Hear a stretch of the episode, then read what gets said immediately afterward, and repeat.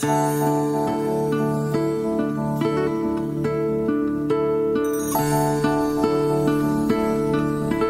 vamos a hacer un análisis rápido de las cosas que nos importan de manera bien personal, porque la vida es una responsabilidad. Asumimos una responsabilidad cuando tenemos uso de razón y no podemos permitirnos eh, ser arrastrados como sedimentos que arrastran los ríos que muchas veces se desbordan, porque tenemos vida y debemos ser como los peces que van en todo caso contra la corriente. Espero que sí.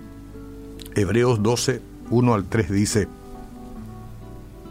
por tanto nosotros también teniendo en derredor nuestro tan grande nube de testigos o testigos, despojémonos de todo peso y del pecado que nos asedia y corramos con paciencia la carrera que tenemos por delante.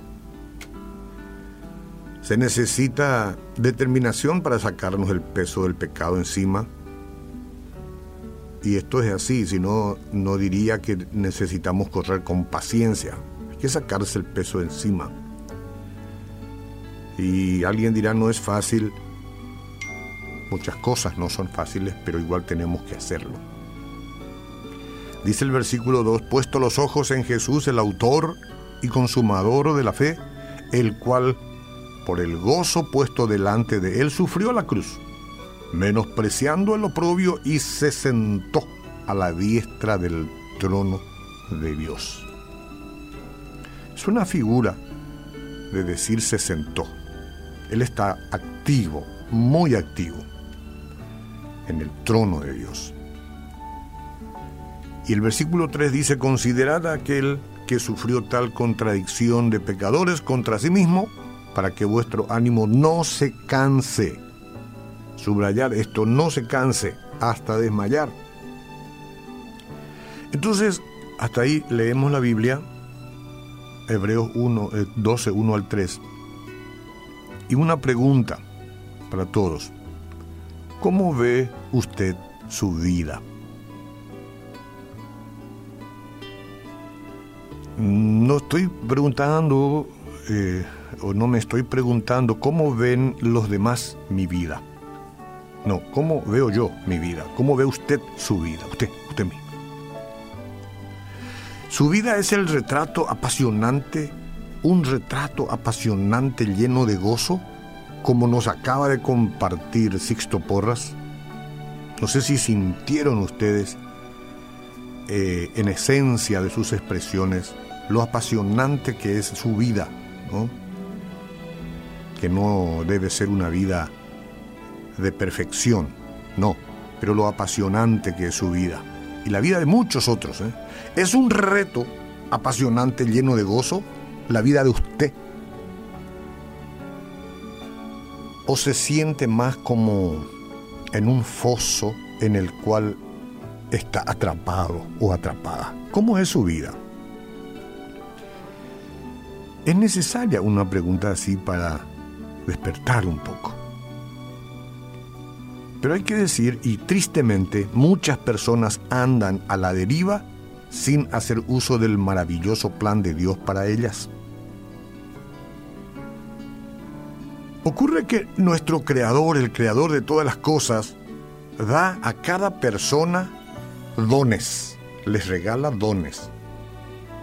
Es decir, las capacidades y las circunstancias necesarias para vivir conforme a su propósito. Usted lo tiene y yo también.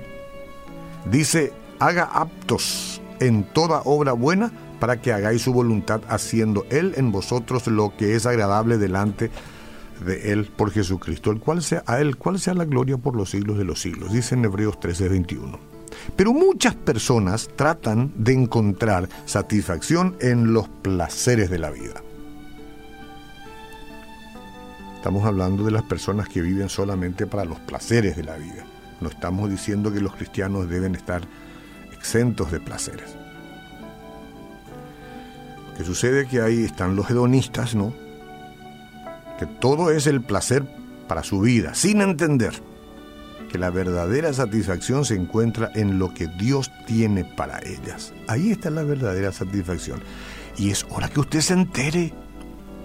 Lamentablemente muchas personas que han sido salvas, atención porque de estas hay muchas, salvas, caminan con el Señor durante un tiempo, uno, dos, tres años, qué gusto, qué lindo, cuentan a los demás, pero después se apartan, se apartan ¿A dónde van?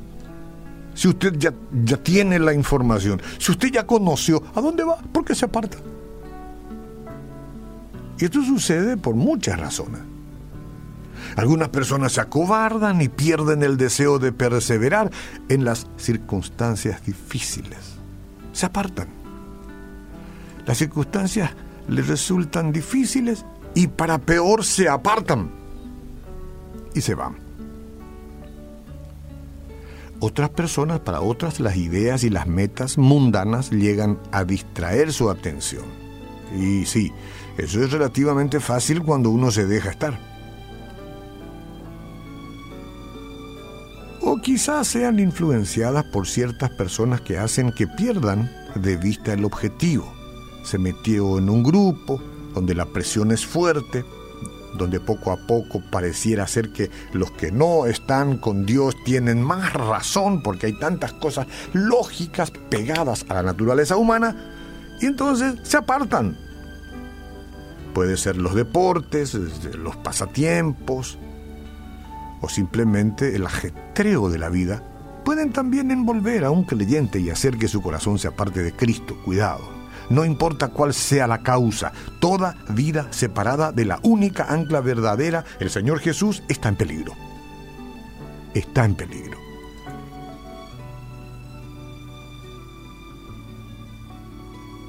Toda vida separada del ancla, de la única, del único ancla, que es Jesús, está en peligro. Si usted se separó, usted está en peligro. Y bueno, pero ¿Y entonces qué hago? Sepa, recuerde que Dios ofrece a los creyentes una vida abundante en Él. Recuerde eso. ¿Por qué se aparta?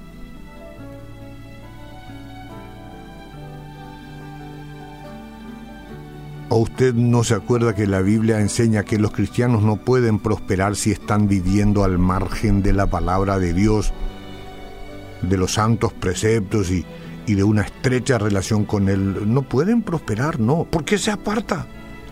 Vuelva a Cristo. Entonces la pregunta final, ¿siente que está andando con Jesús o las preocupaciones de la vida le tienen enredado? Es muy probable que esto ocurra. Entonces vamos a orar juntos aquí pidiendo sabiduría. Señor, venimos a ti a decirte que deseo renunciar de todo lo que me aparte de tu amor y de tu presencia. Quiero renunciar de lo que me aparta de ti. Vengo a ti, me comprometo una vez más. Vuelvo a mi familia, vuelvo a mi esposa, a mi esposo, a mis hijos.